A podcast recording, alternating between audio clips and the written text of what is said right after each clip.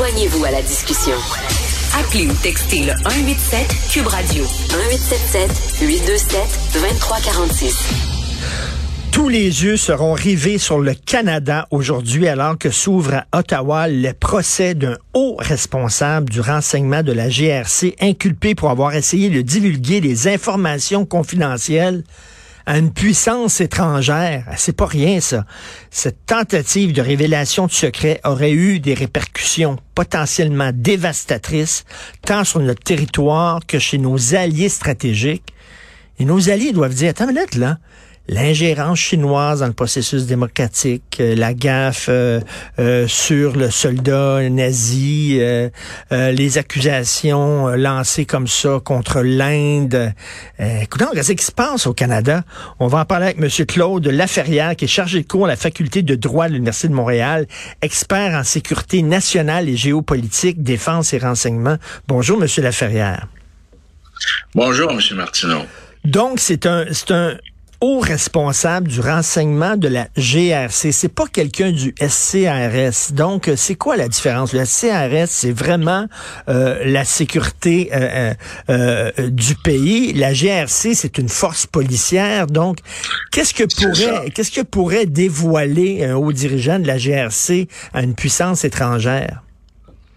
Ben, il pourrait dévoiler le contenu d'enquête en cours, et là, il faut faire la différence. Je veux pas embarquer dans des notions trop académiques, là. Ouais. Mais le, le, SCRS s'occupe essentiellement de, du renseignement. Ce qui veut dire, en termes de droit, il s'occupe du oui-dire, les rumeurs, etc. Alors que la police, euh, ce sont des agents de la paix au sens de l'article 2 du Code criminel. Donc, ils enquêtent des actes criminels, et non pas des rumeurs. Donc, il y a une différence fondamentale à ce qu'on appelle le renseignement, qui est, si vous voulez, le département des commerces, de tout ce qui circule dans le domaine public. Et la police qui, elle, se base sur des déclarations statutaires faites par des témoins et qui mènent, qui peut mener à de l'écoute électronique, à de la preuve matérielle, etc., et concernant des crimes, des infractions au code criminel. Donc, la différence, elle est euh, fondamentale. Les agents du SCRS ne sont pas des agents de la paix au sens du code criminel. Ce sont des analystes de renseignement.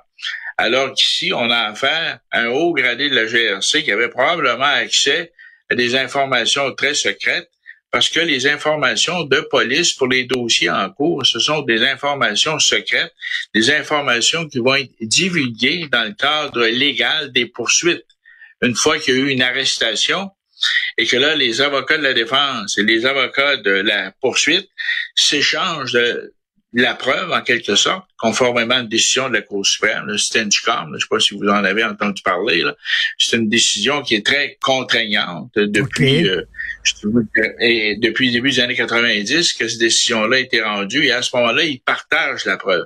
Maintenant, ici, on a affaire à un individu qui, de sa propre initiative, a probablement transféré ou communiqué des informations sur des enquêtes en cours. C'est ce que je soupçonne. Écoutez, j'en sais pas plus que vous, là, je vois ce qu'il y a dans, y a dans les médias.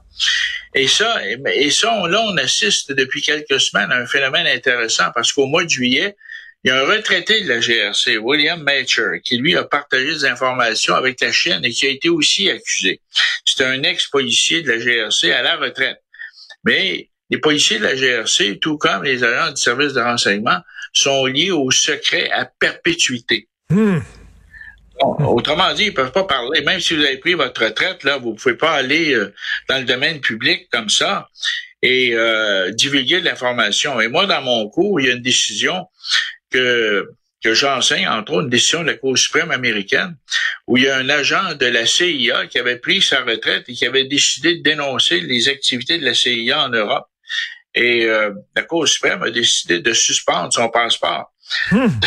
de façon à ce qu'il ne puisse plus voyager. À l'époque, à l'époque, le secrétaire d'État qui avait pris action contre AG, qui est son nom de famille, eh bien, lui, euh, en fait, ce que euh, à l'époque c'était, enfin là j'ai un blanc de mémoire, le, la décision du secrétaire d'État Alexander Haig, ouais, c'est ça, Alexander Haig, la décision a été maintenue par la Cour suprême. Autrement dit, Haji a été privé de son passeport.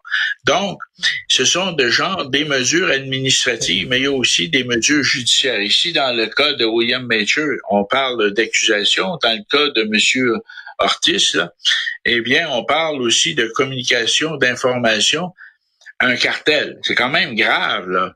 Et euh, ils sont liés par le secret. Ça, il n'y a aucun doute là-dessus. La loi sur la protection de l'information est suffisamment détaillée et monsieur, monsieur Laferrière, là, suite euh, aux attaques du 11 septembre aux États-Unis, euh, il y a eu des il y a eu des études et tout ça, et on s'est rendu compte que la CIA et le FBI, c'est-à-dire l'agence de renseignement et l'agence policière, ne se parlaient pas suffisamment, ne partageaient pas suffisamment de, de Est-ce que c'est la même chose ici avec le SCRS et la GRC Est-ce que ça se parle ces gens-là ou pas? Euh, ben, je vais vous expliquer deux choses. Premièrement, euh, aux États-Unis, le Patriot Act a fait en sorte que euh, les agences maintenant peuvent se parler. Il y a eu aussi l'ordre exécutif 12 333 qui a été signé par Obama au moment de quitter pour laisser la place à Trump, qui autorise la transmission d'informations entre les différences entre les différentes agences. Et ça, c'est suite au 11 septembre et l'adoption du Patriot Act euh, dans sa version de 2001, parce qu'il va y avoir une version de 2005 aussi. Ici au Canada, au mois d'août de cette année,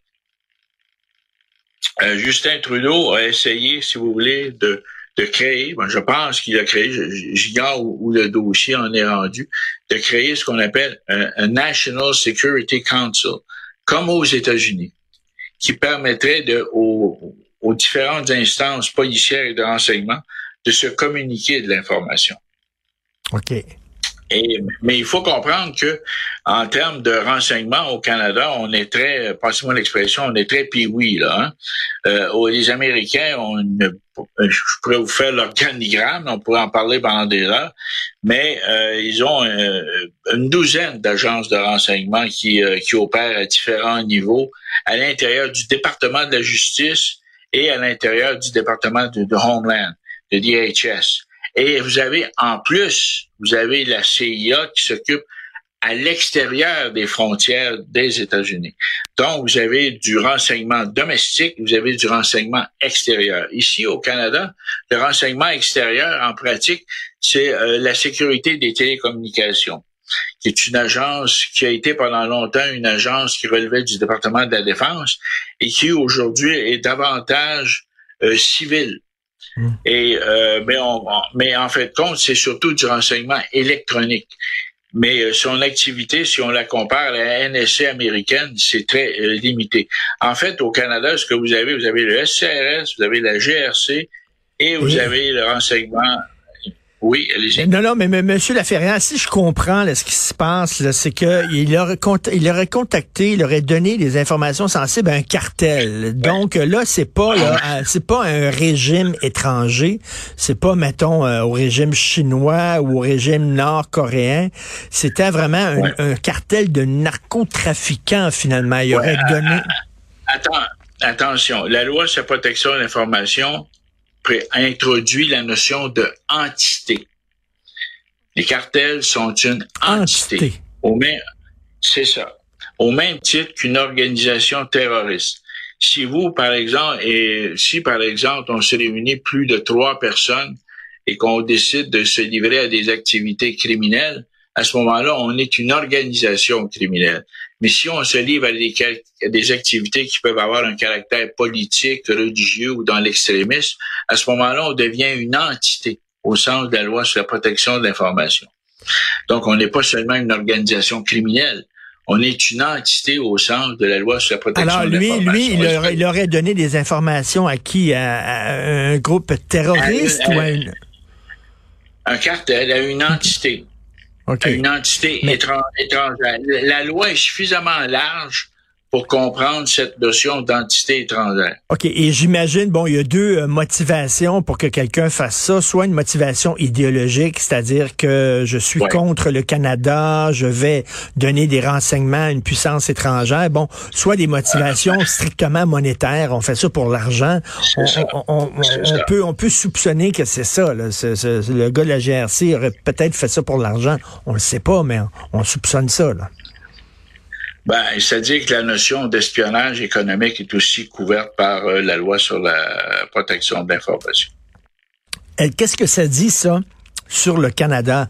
Nos alliés stratégiques qui disent euh, mais coudon, qu'est-ce qui se passe au Canada exactement? Là on, salue euh, on fait une invasion debout euh, à, un, ancien nazi puis on met Zelensky dans, dans, dans, le trouble, on donne presque raison à, Poutine, grosse gaffe internationale, mais là un, haut dirigeant de la GRC qui qui donne les informations, ils vont dire qu'ils les mettent eux autres dans le trouble, ils vont dire coudon, qu'est-ce qui se passe au Canada? Pour notre image à l'étranger, c'est pas génial ça. Ben, j'ai l'impression qu'à l'intérieur du Five Eye, il y a un, il y a un froid à actuel à l'égard du Canada. Ben, pour, euh, ils tiennent compte. J'ai l'impression que les déclarations de M. Trudeau au sujet de la Chine, l'admiration qu'il a pour la Chine, a probablement considérablement nuit à notre relation avec nos partenaires du Five Eyes.